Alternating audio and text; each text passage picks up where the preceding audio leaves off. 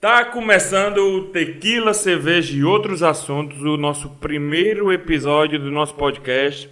Foi uma ideia criada comigo, com a Jani, que é a nossa diretora, Manuel Souza e a Inês Vieira.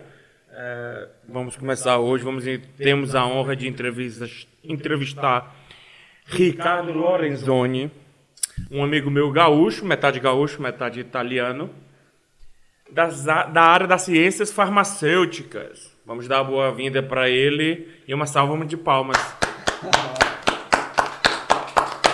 tá tudo bem, Ricardo? Tudo certo. Obrigado aí pela visita, obrigado por comparecer. Também é uma honra para a gente ser o nosso primeiro entrevistado. Fique à vontade, vamos conversar muito, vamos falar sobre coisas importantes da vida. E também vamos falar sobre resenha, vamos falar umas historiazinhas sobre o álcool, certo. mas sempre a maior parte é a área da ciência, a área de experiência de vida, que foi para isso que o canal foi criado. Tá certo, muito obrigado Igor, muito obrigado pessoal do Tequila Cerveja e outros assuntos pelo convite. Para mim é uma satisfação, pessoal muito grande estar aqui. Seu primeiro entrevistado, assim, a gente tem uma relação de amizade e tu sabe que eu tô feliz por causa disso. E desejo muito sucesso ao podcast. Eu, desejo muito sucesso a vocês. Agradecemos, ficamos muito felizes. Ah, e tu, para nós começarmos, tu cresceu numa cidade muito pequena no Rio Grande do Sul. Em Santo Augusto, 14 mil habitantes. Exatamente, é. Eu nasci em Palmeiras das Missões e no outro dia já estava em Santo Augusto. No outro dia? É, assim. 24 eu, horas depois. É, não sei exatamente o tempo, né? Mas a minha mãe foi para Palmeiras das Missões fazer o parto lá, porque afinal de contas tinha uma estrutura um pouco melhor que Santo Augusto. E na época, e então logo em seguida nasci lá e logo em seguida a gente já foi para Santo Augusto. E em Santo Augusto, então cresci e ali criei minha personalidade, os meus amigos são a maior parte dali, é, os amigos de infância, eu quero dizer. E, e depois, de, quando terminei ensino médio, fundamental, acabei indo para Santa Maria, onde eu fiz o preparatório para entrar na universidade. Para entrar na universidade. Da, da onde da cidade que tu nasceu para Santo Augusto são quantos quilômetros? É pertinho, acho que deve dar uns 90 quilômetros no máximo. É, uma, é como se fosse tipo. Para nós, perto, para portugueses, pra, um pouquinho mais longe. Para nós, os brasileiros, é muito perto. Para os portugueses, já, é já é, é, uma. É uma distanciazinha ainda um bocado grande, fazer 90 quilômetros. E tu é da área das ciências farmacêuticas, tu é farmacêutico, não é? E antes, há uns tempos, tu tinha me dito que estava indeciso entre a farmácia e a odontologia, que é a medicina dentária aqui em Portugal. Exato, exato. Quando estava fazendo o vestibular, então, que é o exame que dá acesso à universidade no Brasil, é, eu estava nessa dúvida também porque meu pai é dentista. Ah, e então um pouco de influência dele, um pouco de influência do meu irmão, que é fisioterapeuta, então estou da área da saúde também. E, e então acabei fazendo, estava nessa dúvida, acabei passando para farmácia, é, cursei farmácia. Hoje sou muito feliz com a minha profissão. E talvez se não tivesse feito farmácia, não estaria aqui, vivido tudo que eu já vivi. Não teria que a gente vai falar essa experiência, aqui. não teria... Experiência teria, mas não teria essa experiência de vida, de vida é. assim, inclusive, não é? E tu fez... Tu, tu, estudou em Santa Maria? Fez a universidade Não, lá, a ou... faculdade eu fiz em Cascavel, no Paraná. Cascavel, e, no Paraná. E talvez acho que ali começa essa história de, de convivência com outras pessoas, outras culturas.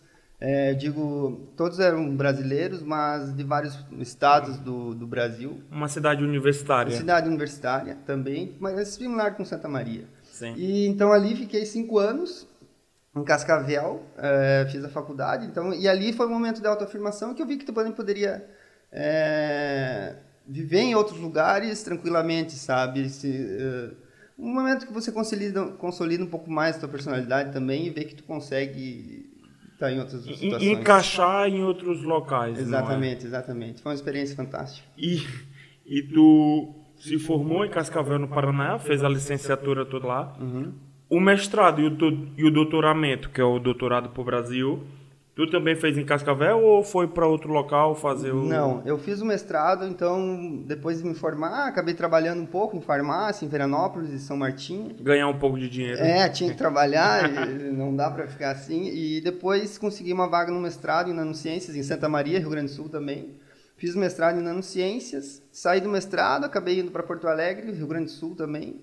E hum, eu onde trabalhei uma, uma empresa, uma startup company, que é uma, era uma empresa da minha ex-orientadora. E depois dessa empresa entrei no doutoramento, né, no doutorado, na, em Porto Alegre, Rio Grande do Sul também. E no doutoramento eu acabei então trabalhando um pouco, também era nanotecnologia farmacêutica, que era minha área antes de vir para Coimbra, né? Acabei estudando, eh, que o mestrado foi em nanociências, acabei estudando um pouco sobre dor neuropática periférica. Pode dizer um pouquinho o que significa? Sim, sim. A gente estudou a dor neuropática periférica, então é uma doença, é uma dor crônica que a pessoa que o indivíduo que tem esse esse, eh, esse problema, ele experimenta então dor crônica. É através de estímulos que são que eram anteriormente inócuos ao organismo, ou então na, na ausência do estímulo, os, os, os, indivíduos, então as pessoas, os pacientes acabam sentindo é, uma sensação de dor que é uma dor característica de pontada, que é a lodínia que a gente fala, ou então uma dor na sensação de queimação, que a gente define como hiperalgesia térmica. Então, mesmo na, na ausência de estímulo, ou muitas vezes o indivíduo sente dor. Isso compromete muito a qualidade de vida das pessoas. E não tem cura também. Então, e os medicamentos é, também causam alguns efeitos colaterais, etc. Então, a gente acabou fazendo uma pesquisa sobre isso, usei um fármaco específico para aliviar um pouco mais a dor. E com nanopartículas, nanotecnologia farmacêutica. Pô, que legal, pô. É, então... e isso foi em 2017, quando eu terminei o doutoramento. Em 2017. E aí foi aí que tu... Ok, é hora de eu ter uma nova experiência de vida, por já tinha vivido... Já tinha uma certa experiência de vida no Brasil e foi nessa hora que tu pensou, ok, quero, quero uma coisa diferente, vou morar em outro país. Foi aí ou... Exatamente. Ou já foi um pensamento que veio, foi se construindo, ou foi um estalo assim, de repente, ok, vou morar em outro país para aprender o inglês. Exato, tudo está vinculado também. Eu sempre quis, no doutoramento, na verdade, eu queria... É, porque ah, quando você está na ciência, um pouco a ciência, isso que a ciência te permite, ela não tem muitas fronteiras. Então ela te permite sair para outros lugares. E então eu queria ter feito uma parte do meu doutoramento fora, porque eu sempre tive essa curiosidade de viver fora do país e, e conhecer um pouco mais do mundo, outras culturas. E não consegui, então no doutoramento não consegui, acabei fazendo intercâmbio na Irlanda e via no meu doutoramento que eu estava perdendo algumas oportunidades porque meu inglês era muito fraco algumas palestras em inglês que eu não entendia, ou então a comunicação. A gente tinha até feito trabalho com umas pessoas da Itália, o professor teve lá e eu não consegui conversar com ele justamente pela falta de inglês. E então pensei no final do doutoramento, tinha um dinheirinho guardado, pensei vou para Irlanda. E... Que é caro, não é? Sair do Brasil para ir morar na Irlanda, não é, é tipo Exato. Quem é brasileiro vai entender assim, o a gente tem que comprar o euro, então e a Irlanda é um país que permite o brasileiro a estudar inglês e trabalhar ao mesmo tempo. Então, depois que você está lá, tu pode ir em busca do emprego e um emprego que te sustente, que tenha uma vida digna, assim, mais tranquila e não fique tão caro, né? Nesse emprego que tu fala na Irlanda, é horário tempo integral, full time ou tem que ser part time? O visto como brasileiro na Irlanda ele te permite, então, você tem que estudar como brasileiro para fazer o curso de inglês. Você tem que estudar 20 horas e pode trabalhar até 20 horas. É, então, eu estudava inglês e, e no começo, primeiro, o desafio foi encontrar um lugar para morar, porque você está em outro país e tal. E depois então, eu acabei indo para a Itália, que a gente pode falar isso também, que eu fui fazer a cidadania italiana. E logo que vim da Itália, é, fiquei um tempo na Itália e logo que vim da Itália, então fui atrás do emprego, que eu consegui um emprego num hotel, que tinha um hotel e pub, bar, que eu trabalhava fazendo limpeza lá, trabalhei fazendo limpeza. E era part-time, 20 horas. Fazia 20 horas estudava mais 20. Exato. e mandava currículo para outros locais da Europa para tentar trabalhar na tua área. Que Exatamente, incrível, exatamente. Foi- Muito legal mesmo. Foi exatamente isso, cara. Assim, enquanto eu tava na Itália, porque deu, as coisas deram tudo, tudo certo, assim, foi, foi um ano esp- espetacular para mim. Ah, acabou que hum, no começo, então, tá, cheguei na Irlanda, logo consegui uma casa legal para morar, com outros brasileiros, espanhóis, e depois disso, então, fui para a Itália, consegui é, aplicar, como a gente, para fazer o reconhecimento, pedir o reconhecimento da minha cidadania italiana. Viajei por lá e tal, e na, Bonita. Bonito, muito bonito. Ah, muito bonito, assim, foi uma experiência sensacional. Inclusive, consegui conhecer a cidade do meu trisavô, que era o último ascendente meu, então, que morava na Itália. Trisavô. Trisavô, conheci até a pia batismal lá, onde ele foi batizado em mil, 1800 e tanto. 1800. Mas foi, é, foi uma experiência, assim, única e espetacular. Enquanto eu estava lá, eu falava com os meus amigos, com quem eu dividia a casa, Casa, lá sim. em Dublin. Eu falei, ah, será que eu tô aqui? Eu não sei se o que, que eu vou fazer. Tô pensando em dar uma viajada e aqui na Itália. E eles falaram assim, não, vai, viaja. Eu falei, cara, mas se eu viajar, é depois eu volto, vai ficar sem, vou ficar sem dinheiro para sobreviver aí. E os meus amigos lá falaram, não, vai e aproveita, que depois tu vai conseguir um emprego aqui e nós vamos dar um jeito. Que aí tu vai conseguir trabalhar com nós. E tá, viajei, gastei meus trocos, quando voltei lá, nada de emprego, no início. Porque era para trabalhar com eles, eles trabalhavam no cassino, fazendo divulgação no cassino. E quando cheguei, um dos cassinos foi fechado. Então a minha oportunidade de emprego com eles estava se caindo. Foi um momento de, de desespero, tipo, ok, viajei, Gastei dinheiro. gastei o meu dinheiro, confiei numa coisa que infelizmente não aconteceu. Foi um momento que bateu assim um, Foi, foi incrível. Porque uma quando- ansiedade. É, foi incrível, porque quando eu cheguei da Itália, então, é, eles me esperavam para fazer. Pra, fizemos um churrasco lá e eles, Ok. não, vamos, tu vai conseguir emprego, vai conseguir emprego. E no meio do churrasco falaram que o cassino foi fechado e foi um susto para nós e para eles, eles também ficaram com medo de perder o emprego. Ah, eles também descobriram na hora. Não, não, é, sim, mas eles não perderam o emprego, eles conseguiram ficar. Ah, eles conseguiram, eles conseguiram outro emprego. pra eles, eles estavam tudo bem.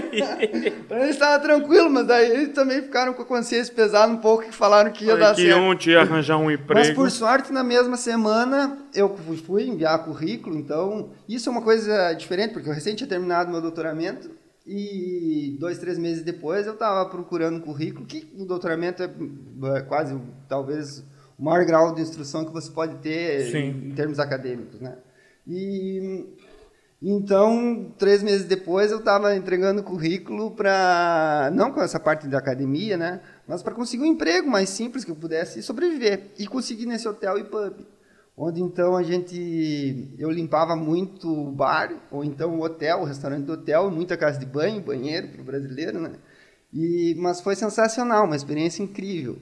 E nos meus dias de folga, é, do hotel, eu fazia um trabalho voluntário numa loja de roupas. Passei muita roupa na minha vida, passei muita roupa na minha vida. Ah, que legal. Tu fazia um trabalho voluntário na Irlanda, mas o que nós já fora isso, tipo, nós já falamos também que agora vamos começar também nós dois a fazer um trabalho voluntário agora Exato, em setembro aqui em- em- aqui em Coimbra. É, mas por que tu decidiu fazer esse trabalho voluntário? Assim, eu sei da, da tua compaixão pelas pessoas, que tu gosta muito de ajudar toda a gente, mas tipo, foi só pra isso? Teve outra causa? Tinha uma menina, ah, eu achei uma menina interessante, vou Ah, ajudar. Não, não foi nessa, não foi nessa. O, na verdade, o trabalho voluntário, além de ser uma maneira de ajudar, que era uma loja de roupas, então eles vendiam roupas ah, usadas, de segunda mão, né? E o dinheiro era convertido para pessoas que passam fome na África. E então, eh, no meu intervalo, e era uma oportunidade também de praticar um pouco mais o inglês. Então lá também trabalhei com outras pessoas do Japão, pessoas de outros países. Que legal, meu. E foi muito legal, foi uma experiência sensacional. E nesse interim, eh, quando tinha o tempo de folga, eu comecei hum, a enviar currículo para conseguir uma coisa na minha área na Europa.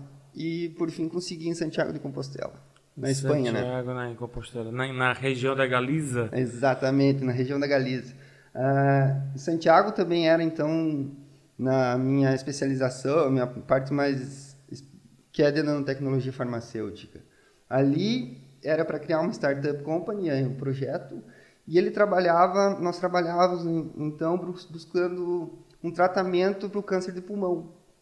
E faziam umas formulações que vinha de um doutorado de uma outra menina, e essa formulação conseguia, nanoparticulada, o fármaco que estava nessa formulação acabava chegando a uma concentração quase 40 vezes superior à concentração que o fármaco usual chegava no pulmão, o que então leva a um tratamento muito melhor com redução de efeito colateral, porque a gente sabe que a quimioterapia tem muito efeito colateral. Sim. E então isso era um avanço para essa parte do tratamento do câncer de pulmão. Foi uma experiência boa. Foi um ano e meio ali. E ali, depois tu saiu de lá, foi para outro local, e depois para Coimbra. Vamos falar disso um pouco mais a seguir. Uhum. Mas o projeto continuou quando tu saiu? A ideia foi para frente com eles? O projeto continuou e eles hoje eles estão com a hum, startup, eles abriram a startup. Eles abriram? Abriram, deu certo. É, fico muito feliz de ter participado desse projeto e um projeto com sucesso que vai ser também o tequila, cerveja e outros assuntos. obrigado, obrigado. Mas... e, e então, e ali em Santiago de Compostela também fiz trabalho voluntário. Trabalhei ali na recepção aos peregrinos, que faz o caminho de Santiago. Caminho francês, português, vários caminhos. Aproveitou para fazer o caminho de Santiago de Compostela? Fiz também, fiz em Santiago, eu fiz a parte final do caminho, saindo de Sarria até Santiago, que são 120 quilômetros. E isso na, parte, na parte final, quando eu estava mudando já de Santiago de Compostela, eu e duas amigas brasileiras. Foi uma experiência sensacional. É um tempo que você consegue pensar na vida e lembrar de toda a tua história, recordações, família, etc. É um caminho, é uma, uma experiência boa. Parece que é quando vai chegando perto e vai, vai se, se tendo uma paz consigo mesmo de é. talvez de realizar é incrível. Uma coisa assim, tão bonita. Quando não. você está chegando. Porque eu morava, mesmo morando em Santiago de Compostela, quando tu está chegando em Santiago e tu consegue ver a Catedral de Santiago, é uma coisa sensacional. Você, eu me arrepio só de falar. e, assim, aquilo é uma experiência de vida muito boa. Foi o caminho francês, eles são 800 quilômetros, né? É, eu fiz 120 em, então, nessa etapa final de Santiago. E depois, quando mudei para Pamplona, eu acabei fazendo a parte inicial, que é sair da França, então, eu não me lembro, o nome da cidade é Saint-Jean-de-Pied-de-Port, eu não sei falar é francês. Sabe, sabe, é, sabe, sabe, sabe. Mas, o, mas é incrível, porque tu sai, então, então de Saint-Jean e atravessa os Pirineus, né?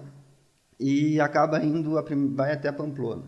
Isso foi uma história engraçada, porque quando eu, cheguei, quando eu saí de Saint-Jean, Uh, no outro dia, no, na segundo, no segundo ou terceiro dia do que eu estava caminhando já, é, quando faltavam uns 10 quilômetros para chegar em, em Pamplona, é, eu encontrei um, japonês, um casal de japonês e um americano que também não estavam conseguindo albergue para dormir.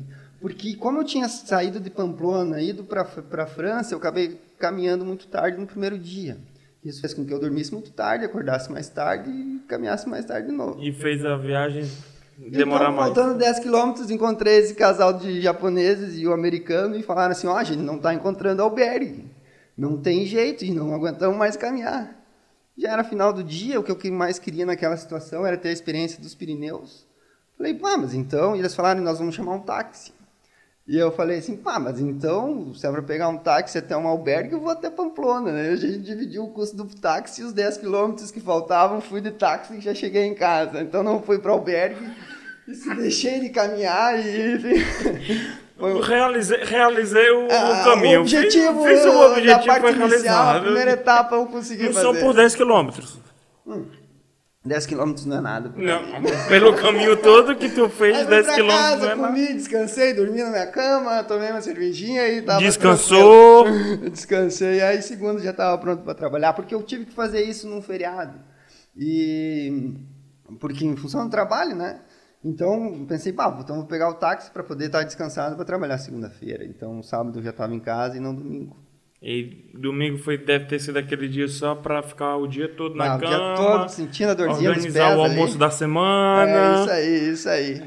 Foi, e... Isso foi em Pamplona, né? Aqui em Pamplona também, então, ah, era um projeto para trabalhar com nanotecnologia farmacêutica. E ali era um... A ideia era do projeto era para melhorar o tratamento do glioma, que é um câncer a nível cerebral, que tem um prognóstico, as pessoas que são diagnosticadas com câncer têm um prognóstico muito desfavorável e a morte é, é certa. É, é muito próxima, sabe? Então, ali era nanotecnologia aliada, então, para fazer teranóstico, que a gente chama. Que era para ter o diagnóstico mais cedo e também, e, e, ao mesmo tempo que você faz o tratamento.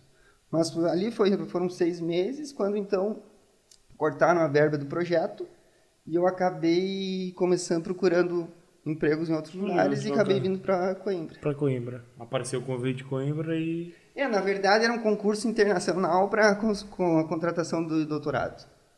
Então. Tu se candidatou? Me candidatei, enviei currículo com todos os meus dados, etc. E, e, e fui chamado. Fiz entrevista e fui chamado e estou aqui em Coimbra desde janeiro do ano passado. Concurso nacional, internacional. É, é o, aqui em Portugal tem alguns concursos internacionais, é uma coisa bastante interessante. E é claro que você tem que pedir o, é, o pedido de fazer o pedido de hum, equivalência, equivalência do, é, do teu diploma. Do meu diploma de doutor, no caso. Então, é, eu fiz o pedido, consegui, fui chamado e vim para Coimbra em janeiro do ano passado, comecei. E quando chegou a Coimbra, é, se sentiu mais familiarizado com a língua, obviamente, né? Porque é português. Sim. Teve alguma história engraçada, tipo, de algum português falar alguma coisa e no Brasil significar outra coisa e... De momento, agora, eu não, não vou conseguir lembrar disso, cara. O... Mas a gente usa muitas expressões que eles não usam e vice-versa, né? E, mas, assim, uma coisa interessante também, por exemplo, para a Irlanda eu fui como brasileiro, então, para fazer o visto como brasileiro. E isso implica em algumas coisas, o processo Sim. burocrático um pouco diferente. E para a Espanha, é, quando eu fui chamado para a vaga, é, eu tava, eu pedi o visto então para fazer o visto como brasileiro para ir para a Espanha, Sim. mas nesse tempo consegui, foi aprovado meu reconhecimento da cidadania italiana. Então para a Espanha acabei já indo como cidadão italiano, que facilita bastante assim, é, muda meio. completamente o cenário quando você consegue isso é, para a parte burocrática, fica tudo mais fácil para se deslocar aqui na Europa, na União Europeia. Né? Então, e aqui também foi fácil para fazer essa parte. Eu vim numa segunda-feira, fiquei segunda, terça, terça e quarta, fiz a, essa parte burocrática, encontrei um lugar para morar, enviei minhas coisas da Espanha para cá e acabei conseguindo ir visitar minha família no Brasil porque meu sobrinho tinha nascido, estava com três meses, eu tinha que ver ele, senão eu ia ver ele só depois no ano seguinte, quando eu ia conseguir as férias aqui. Mas, assim, de, como tu comentou, a parte do, de, de, de, de coisas diferentes entre Portugal e Espanha, eh, Portugal e Brasil, no, no, na conversa, eu não, não lembro. Certamente, tu, tu lembra alguma coisa, talvez?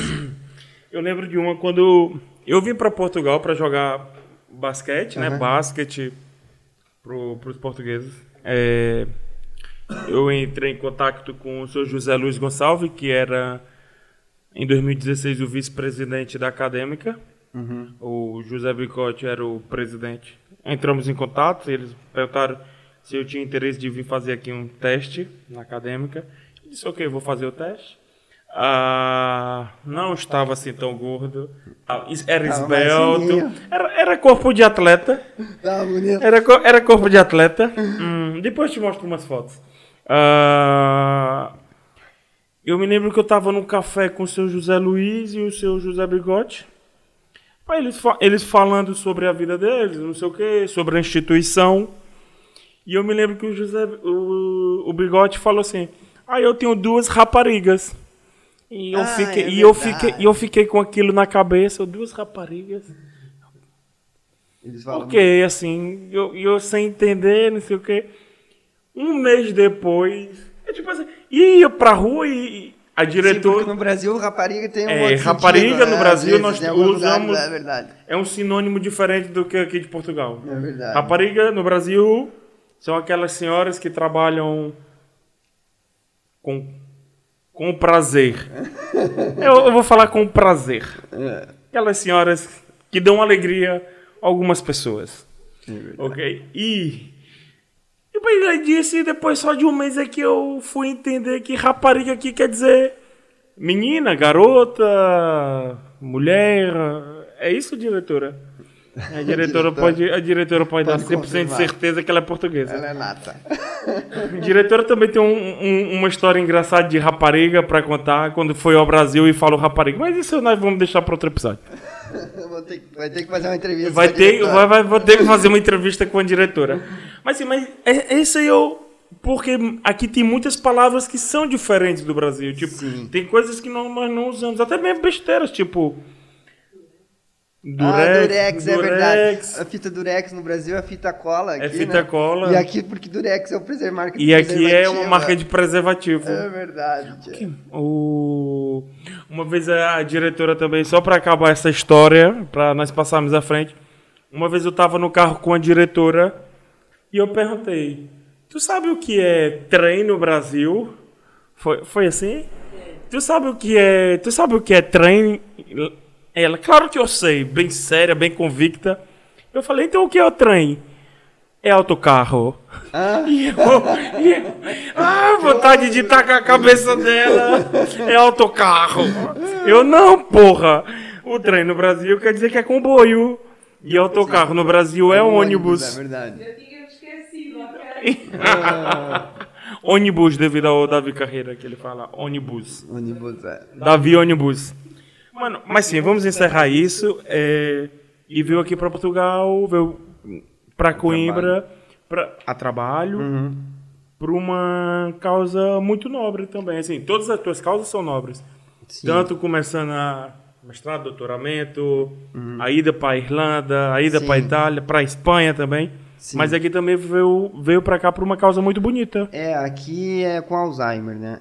No, no meu mestrado eu também tinha trabalhado com Alzheimer, que, e talvez isso foi um dos motivos pelos quais eles me chamaram. Na entrevista eu deixei isso claro, fiz, tinha feito algumas coisas já, alguns testes e oh, já tinha um conhecimento prévio da, da enfermidade, da doença. E então aqui, mas na, na- no meu mestrado era mais nanotecnologia farmacêutica também. Que, que nesse caso a gente ob- o objetivo é fazer maior eh, delivery, que a gente a entrega do fármaco para o sistema nervoso central para o cérebro.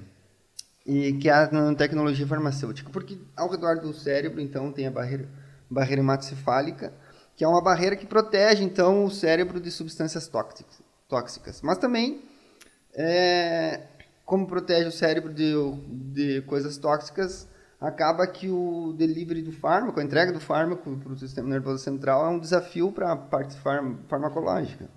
E através da tecnologia farmacêutica a gente consegue aumentar a quantidade de fármaco que chega no sistema nervoso central e assim também consegue melhorar o tratamento das doenças.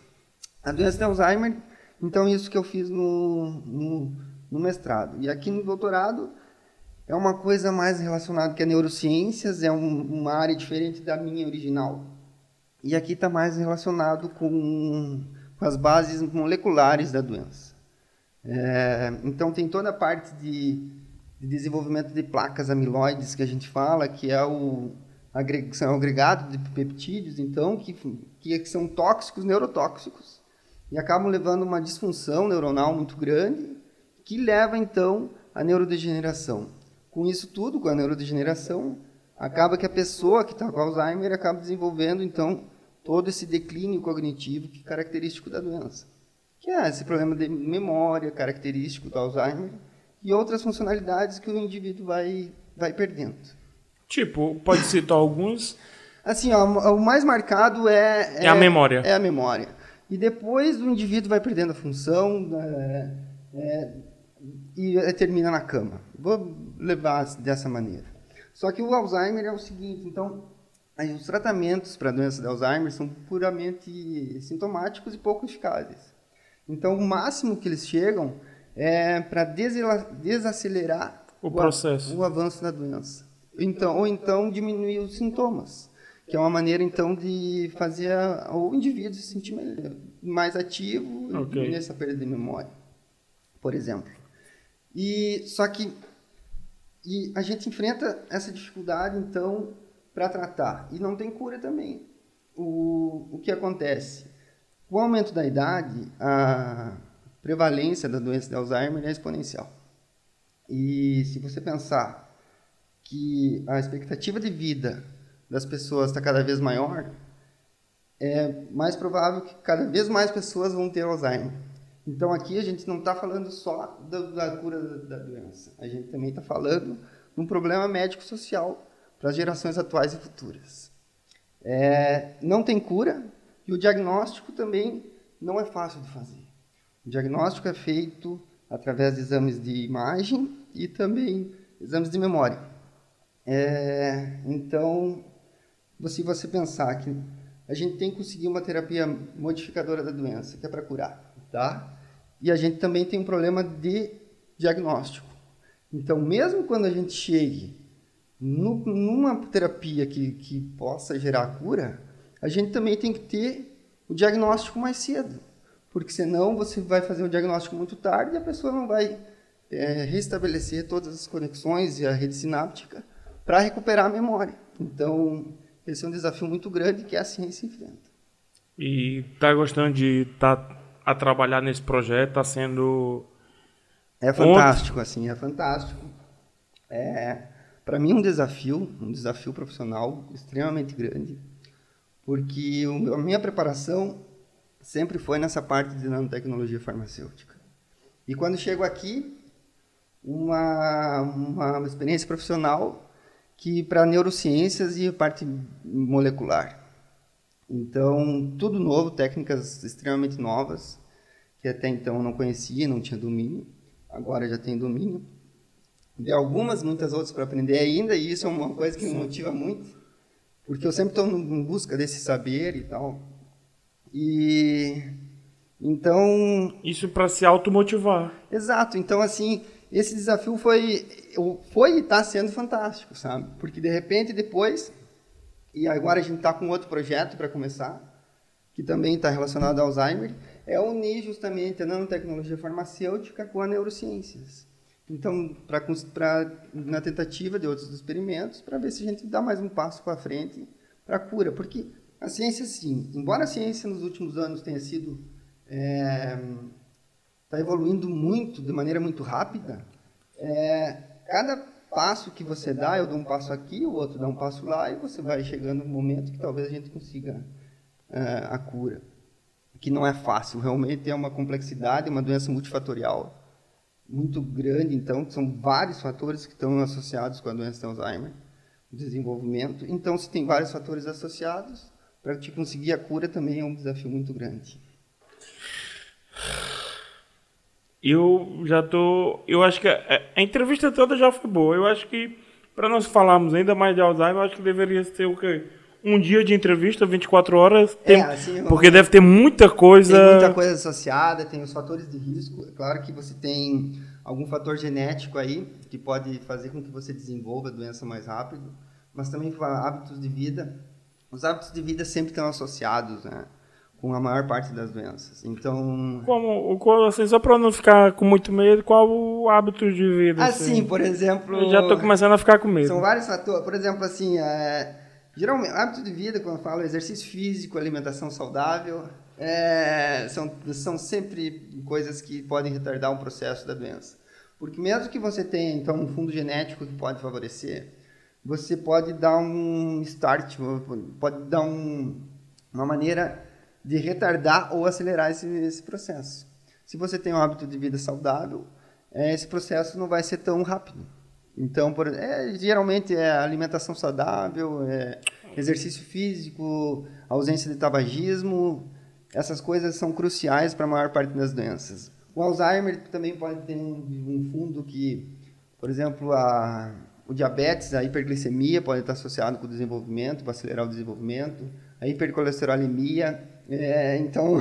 Eu tô olhando para a diretora você, só para ela é, ter cuidado. Então, se você tem, você tá, se a diabetes e o colesterol alto estão associados com isso, todos os fatores que estão associados com o desenvolvimento disso também tem um fundo, ou seja, que pode levar é, ao Alzheimer. É, por exemplo, a assim, é. obesidade, é... alguns fatores assim, é, são todos pode estar. Tá... Acho que a diretora tem uma pergunta. Eu tenho uma pergunta. Diga. Fazer exercícios mentais tipo palavras cruzadas, isso ajuda na alguma Isso é muito bom, sempre é bom. Sempre é bom porque você sempre está fazendo conexão ali, sináptica, e está estimulando o teu cérebro, o teu pensamento.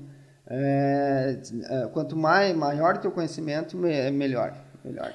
A, a diretora já está um bocado preocupada com isso, porque se eu falo uma coisa agora para a diretora, daqui uma hora ela já nem se lembra. Eu sei que não funciona muito bem assim, também não funciona assim, mas é só para ter uma piada que eu falo para a diretora coisas ela nem se lembra e eu digo que ela já tem problemas de Alzheimer, também não quero brincar com isso, para as pessoas Sim, achar é. que é uma brincadeira chata, não, é uma brincadeira interna que eu tenho com a diretora. Mas sim, opa, e, e- e é incrível porque parece que a ciência, cada dia que passa, até mesmo com a chegada da vacina do Covid, tipo, cada dia que passa, nós precisamos mais da ciência. Exa é, no último, no- nesse último ano e meio se fala muito de ciência, né? E eu acho que isso é uma coisa que a gente tem que valorizar. Claro, eu sou suspeito de falar porque é o que eu faço da vida. Mas a gente tem que valorizar mais, porque não adianta nada você falar viva a ciência quando você tem a vacina, mas depois tu critica a pessoa que está fazendo um doutoramento, alguma coisa assim, e recebe por isso. Porque tem muita gente que fala assim, pá, mas tá só estudando e ainda ganha para estudar, ganha para estudar. Tem É um- o teu trabalho. é o trabalho, é um É o, trabalho. é o- é o trabalho dos pesquisadores. Exato, e um trabalho de doutoramento é uma coisa árdua para ser feita e exige muito, assim, é, você não tem horário, você acaba é, é muito exigente, você trabalha de domingo a domingo muitas vezes e, e muitas vezes você só recebe a bolsa, não é um contrato, então você perde todos os direitos trabalhistas. Isso acontece aqui em Portugal, isso é também mal. acontece Isso é mal. Eu acho que isso é mal. Na Espanha já é um pouco diferente, porque os É melhor? Normalmente os doutorandos é um contrato de trabalho, então ao menos eles também têm os direitos trabalhistas e, e contribuem então com a, com a previdência, que a gente chama no Brasil, e com a segurança social aqui, no, Aqui em Portugal. E então e também tem os direitos depois, por exemplo, termina o contrato, você tem inclusive até o subsídio de desemprego, se numa situação de não conseguir emprego. Então a pessoa está com quase 30 anos, a gente está falando isso, está estudando, tem uma, um salário inferior à média, a média da, da- dos outros formandos, e ainda não tem os direitos trabalhistas, entende? Isso é Então, complicado. então isso é uma coisa que a gente... Isso é chato, isso Mas é os mal. países mais evoluídos já, já, estão, já estão mais na frente, já consideram um pouco melhor o- Ah. o- a parte O, o, o trabalho da investigação, não é? Exatamente, exatamente. Isso é mal, eu acho que isso é muito mal. Eu acho que os pesquisadores têm, têm até mais uma importância do que alguns certos trabalhos, porque falo nas pesqui- pesquisadoras de todos em geral, mas estou falando agora do, da tua parte, da, das tuas pesquisas.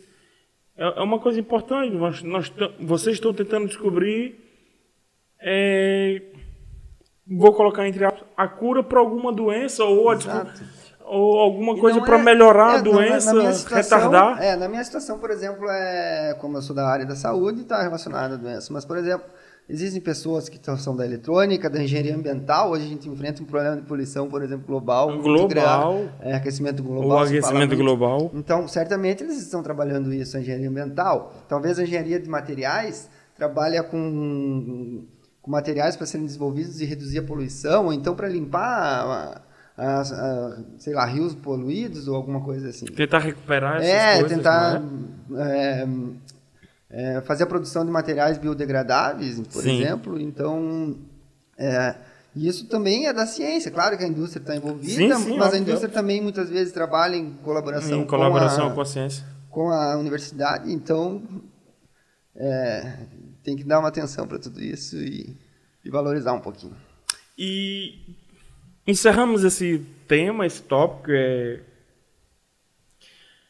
Eu gostaria de fazer uma pergunta a ti, uma pergunta como entrevistador, né, como amigo. Aqui em Portugal já conseguiu viajar um pouquinho, mudando totalmente o assunto. Já conseguiu viajar aqui em Portugal, tirar umas férias e viajar para Portugal, porque Portugal é um país pequeno, onde só tem o quê? 11 milhões de habitantes, não é? Está entre 10 e 11 É, 10, milhões de 11 habitantes. milhões, é a maior população, onde tem a maior população brasileira aqui. Sabia? Sabia que Portugal tem 180, e- 189 mil habitantes brasileiros É. legalizados, fora os que ainda Os que estão buscando. Ou então, como no meu caso, por exemplo, eu sou brasileiro, mas, mas é como italiano, exa- italiano, é. exatamente. É, sim. 180 mil só os Os brasileiros. que estão como eh, legalizados. Legalizados como brasileiros né? Com a mesmo. documentação correta. É, e os outros ainda, se Deus quiser, se vão, vão conseguir a documentação.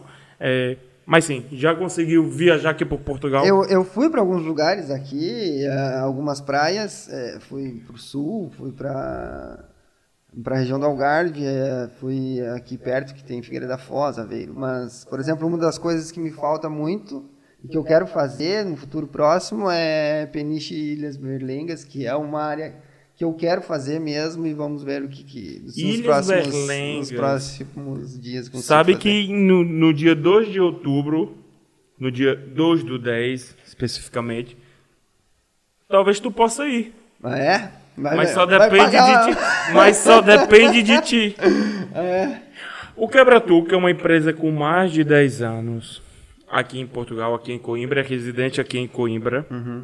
Ele, nós fizemos uma parceria com eles por dois programas e vai ter muitos mais programas que eles, nós vamos fazer outras parcerias, mas aqui nesses dois programas ele em uma parceria conjunta com Tequila Cerveja e outros assuntos e com Quebra-Tu, nós tamo, vamos sortear no Instagram. Eu acho que o sorteio já, já vai estar no Instagram. É, duas passagens para Ilhas Berlengas. Acredita? Vai, isso é tu, fantástico. Tu, tu, tu vou, pode vou participar, vamos ver. Se eu ganhar, o pessoal vai desconfiar que é. Que é armação. É, batota, como eles falam Com aqui. batota. A, a diretora me chama muito de batoteiro, mas não sou. Mas eu, eu, eu, eu quero ir. Eu falei, diretora, vamos pegar as duas passagens pra gente. Vamos falar com o quebra-tu que não teve ninguém. É a diretora, não, não, não, não. Isso é totalmente incorreto. E vamos sim sortear. Vamos, já estamos a sortear duas passagens é, para Ilha Berlenga. Todos os. A, a descrição do, do conteúdo da, da viagem vai estar lá no Instagram. É, peço que vocês sigam, fazem todas as coisas que vai estar lá no Instagram que tem que ser feito. Não é só chegar e. Ok. É um sorteio e vamos contar com a sorte. Pode ser tu também. Ah, Ricardo. por que não? Eu, eu vou ficar muito feliz se eu ganhar. De graça até injeção na testa, como fala. Que hoje já não é bem assim, que na- nada é de graça. Nada de graça, é verdade. Mas obrigado, obrigado ao Quebra-Tu, obrigado por termos feito essa parceria. Eu acho que é muito importante. Assim, ainda mais agora que o, o número de casos de Covid vem diminuindo por conta da vacina. As pessoas querem viajar, as pessoas querem sair de casa. Foi, foram quase dois anos totalmente enfurnado dentro de casa. A diretora que sabe melhor do que ninguém, passou dois anos trabalhando dentro de casa. Só saía mesmo para levar o, o cachorro para passear. É, eu peço que vocês sigam, visitem o site do Quebra-Tu ou o Instagram do Quebra-Tu, que é o Quebra-Tu. É, você, vocês vão, vão, vão gostar imenso. Sério, vão gostar imenso. É, Ricardo, para antes de nós terminarmos é, a entrevista, eu sei do- da tua agenda, eu sei que tu ainda vai no laboratório agora pesquisar mais um pouco sobre a doença do Alzheimer. Exato. É... Me conta duas histórias engraçadas com a bebedeira. Duas. Pá, mas eu- como é que eu vou lembrar agora? Não, não precisa ser, tipo, a tua bebedeira, pode ser a bebedeira de um amigo, pode ser, sem citar nomes, Ah, claro. eu não vou conseguir lembrar não, assim. vai, certeza vai. Sempre certeza tem Na duas, pressão é mais complicado contar. certeza, ou pelo menos duas coisas engraçadas que teve contando com álcool. Pá, eu, pá, Igor, e agora eu não vou conseguir lembrar assim de, de, de- de- de- na pressão, cara, na pressão. não- Nenhuma história. É mais fácil falar da, da vida, assim, da parte profissional do que a história. Até pra não me comprometer aí, né, tio? Ok, ok. Então vamos deixar isso para outra pessoa. É. Eu? A É, dire- se tu conseguir com uma, de repente eu levo uma outra. Tá aí bem. eu A consigo diretora, lembrar. a diretora quer que eu conte uma história engraçada. Eu tenho um- várias histórias engraçadas. Sempre, né? Mas já que o podcast é aqui em Coimbra, é aqui em Portugal, foi fundado aqui em Coimbra, em Portugal. Coimbra, Portugal. Eu vou contar uma daqui. Ok, era dia 23 de dezembro, um frio, Coimbra fria. Fomos a um bar, não vou citar nomes. Tinha ido.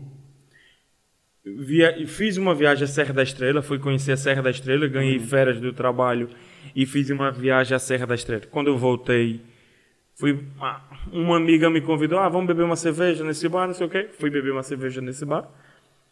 Depois convidei outros amigos para comparecer ao local. E foi bebidas, foram shots de tequila, foram muitas cervejas. Eu, eu- eu sou um apreciador de cervejas. Eu também sou suspeito para falar aí algumas coisas. Eu sei que foram me encontrar.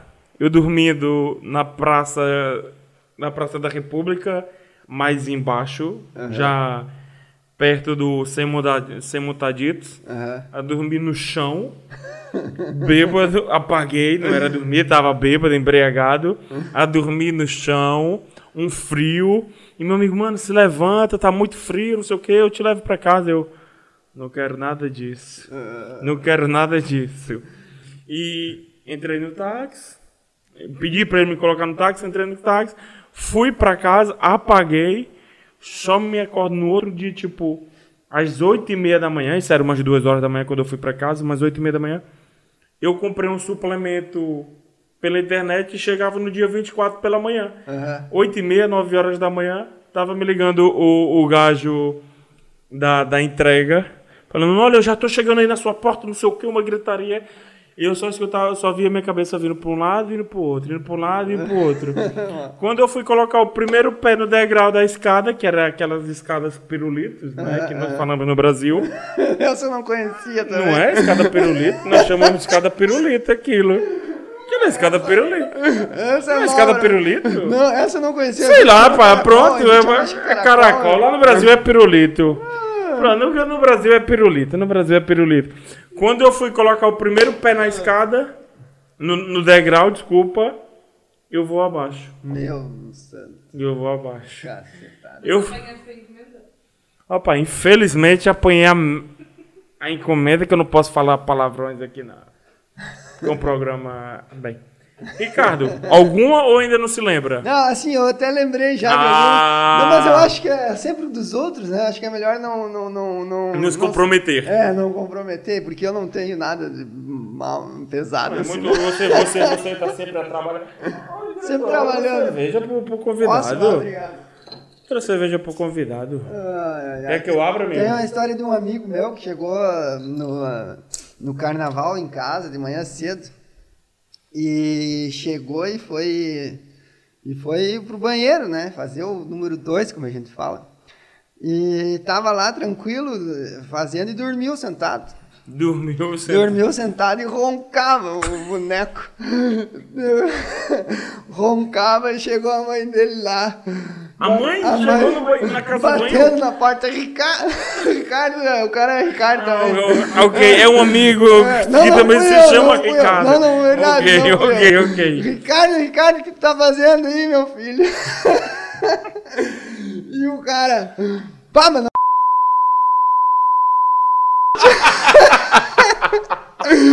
Uma história assim, é, o gurizão me contou, o o gajo me contou, o rapaz me contou. É, mas disse que não tem muito orgulho. de- de- de- Não muito- não, não tem muito orgulho disso daí. É melhor parar, é melhor não comprometer as outras pessoas. É, De mas- certeza que ele vai assistir o programa, vai vai assistir a entrevista e vai ficar com aquele. Poxa, o Ricardo foi lá e me comprometeu mais uma vez.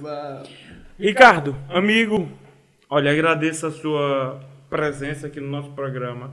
Agradeço imenso. Eu, de coração, acho que continue nessa causa, tipo, continue trabalhando com essas coisas, que eu acho que você é uma pessoa que tem um futuro grande pela frente. É importante isso. É importante também as pessoas se terem consciência que os pesquisadores, as pessoas que trabalham com a ciência, isso é, é muito importante, nós não podemos negar, tipo, eu não vou tomar partido nenhum, mas trabalhar com a ciência é muito importante, porque as pessoas precisam da ciência, sim, para si. E agradeço, espero que continue, espero que Venha, volte aqui no Programas mais vezes para contar mais as histórias do, do teu amigo Do Ricardo. Meu amigo Ricardo. E pá, vou, vou aguardar, tá bem? Certo, obrigado, obrigado. Assim, Igor, primeiro quero agradecer também o convite mais uma vez, assim, desejo muito sucesso mesmo para vocês. É, tá muito bem, muito bem organizado, tá Obrigado. bonito aqui o Tudo foi a estúdio. diretora que fez. É, mas tá, tá tudo sensacional. É, e quero complementar assim um pouquinho do, do- do- também do que tu falou. A importância não só da ciência, mas eu acho que é, a importância de todos os trabalhos e são valorizados. Por exemplo, é, quando eu estava trabalhando é, na Irlanda fazendo limpeza lá, é, eu também considerava meu trabalho extremamente importante, por exemplo, para o hotel. Porque se você vai no hotel e o hotel está sujo, você não vai voltar naquele hotel provavelmente. Então, assim, todo trabalho tem que ser valorizado, ser respeitado para todas as pessoas. A ciência também, talvez essa valorização também, é, eu acho que merece essa valoriza- valorização. Mas também, essas outras pessoas... é, Tem, os, tem o valor dela. tem o valor, tem a importância. Talvez, assim, é, claro que, por exemplo, um médico que está fazendo uma cirurgia não vai poder errar e talvez a pessoa que está fazendo a limpeza pode ter um pouco, ter uma margem de erro maior. Mas todos os trabalhos são importantes e muda um pouquinho a responsabilidade. Eu acho que essa, é, se dá para deixar um recado, talvez seja E esse. Que, que muito respeite, obrigado. que respeite todas as profissões. Exato, é? muito obrigado assim é, pelo convite. Isso o podcast também é uma coisa que tem que ser é, uma, é um entretenimento também. É uma coisa nova, Então não é, é? Tá- é- tá- é tá legal. Então tudo tem que ter essa importância. E eu agradeço e sucesso para vocês.